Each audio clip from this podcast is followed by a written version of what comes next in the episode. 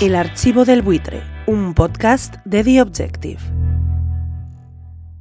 Porque república no es sinónimo de democracia y si no, échese una larga mirada hacia Latinoamérica o hacia los países árabes, por ejemplo. Un día como hoy, marcado por la coronación del rey Carlos de Inglaterra, es inevitable hablar del tema de las monarquías.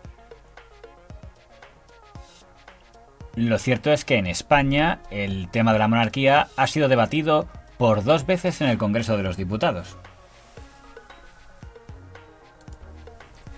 Una en 1978 y otra en el año 2014. Una contemplación sosegada y racional de lo que significa hoy en profundidad la institución monárquica como sistema de organización de la jefatura del Estado nos lleva a la conclusión de que lejos de tratarse de una forma de organización defendible solo por motivaciones emocionales e históricas, es en estos momentos, desde un punto de vista exclusivamente racional, una forma adecuada para sistematizar la jefatura del Estado en un sistema democrático moderno. Escuchamos la voz del señor Pérez Llorca, uno de los siete ponentes del proyecto de Constitución. Salvo en el modo de reclutamiento, se diferencia muy poco del jefe del Estado en las repúblicas parlamentarias sobre el que ofrece la ventaja de situar a la cúspide del Estado fuera de la lucha de los partidos y de las decisiones políticas. Si en el pasado los monárquicos habían usado argumentos más bien simbólicos de que una familia real simboliza que las personas pasan por una esencia de ellas quedan, en este caso, la base del discurso defensor de la monarquía eran motivos pragmáticos, que en una democracia parlamentaria podía ser útil una jefatura del Estado más diplomática que política, donde el jefe del Estado estuviera al margen de las luchas partidistas. A mí me parece que el mecanismo hereditario es el único que pone la más alta magistratura del Estado al abrigo y al margen de las pasiones y de las controversias políticas.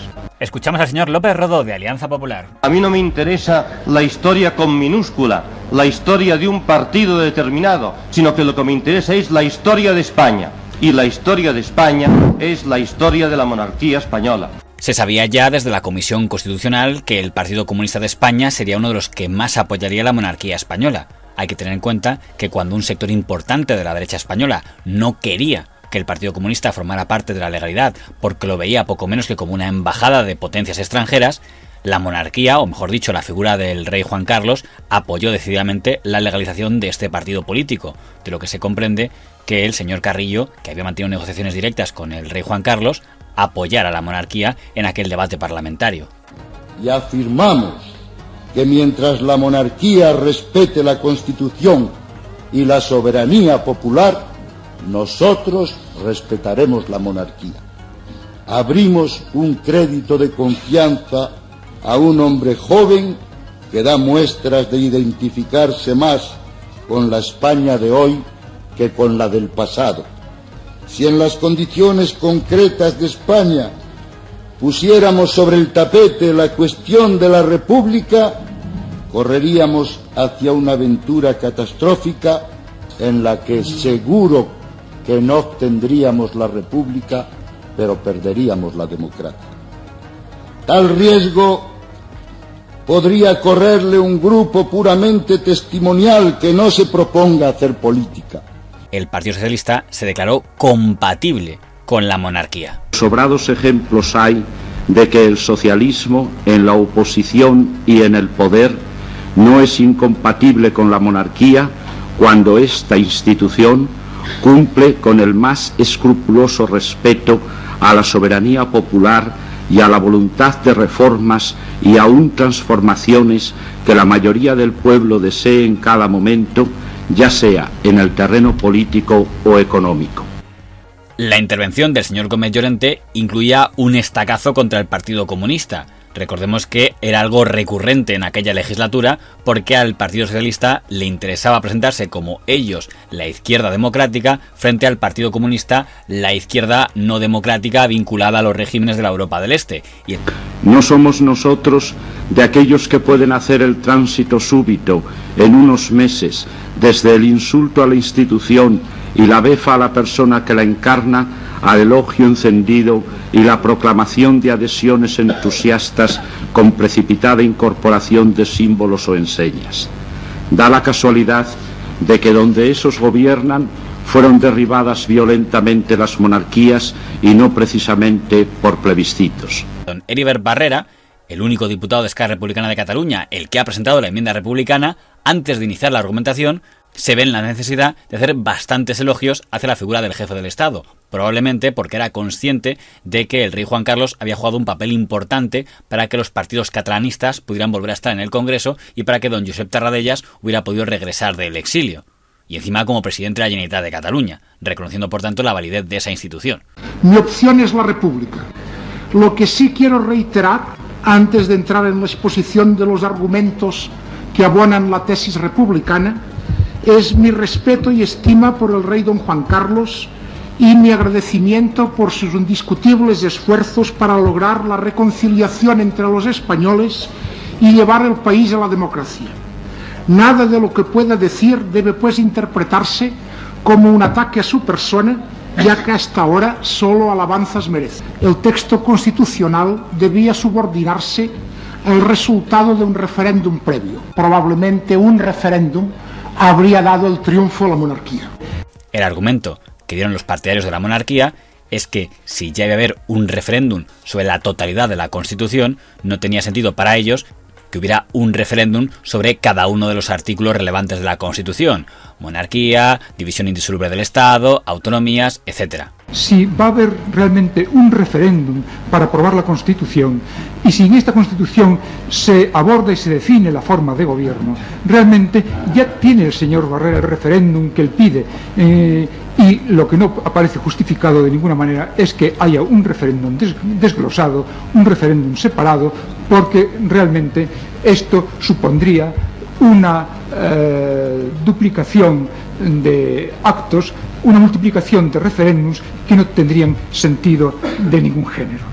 Los debates sobre la monarquía, que fueron el 11 de mayo del 78 en la Comisión Constitucional del Congreso y el 6 de julio en el Pleno del Congreso, finalizaron con un sí abrumador a la monarquía por el pacto de consenso UCD, PSOE, Alianza Popular, Partido Comunista, Convergencia.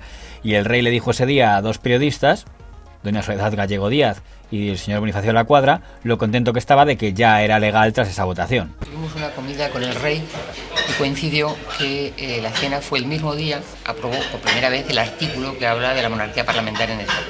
Entonces el rey, que eh, llegó, nada más entrar por la puerta, dijo, eh, bueno, felicitarme porque me acaban de legalizar.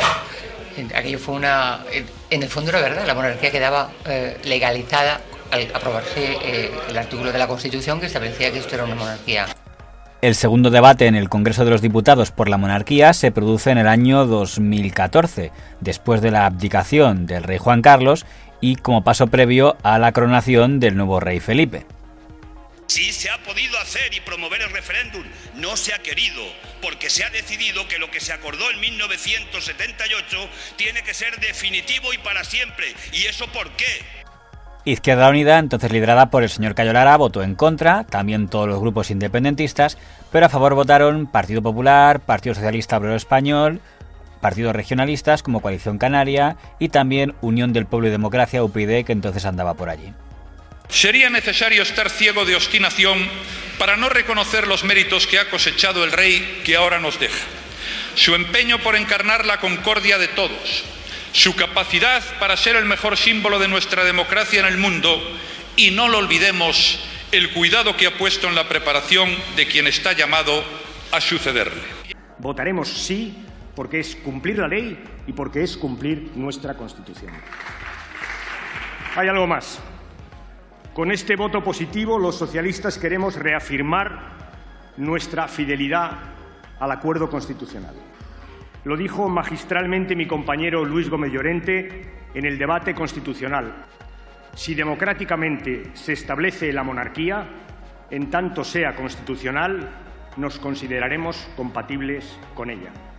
El nuevo rey representa a una nueva generación de españoles y a una España en transformación, que debe desarrollar todo su potencial a partir de los logros conseguidos durante los últimos 35 años.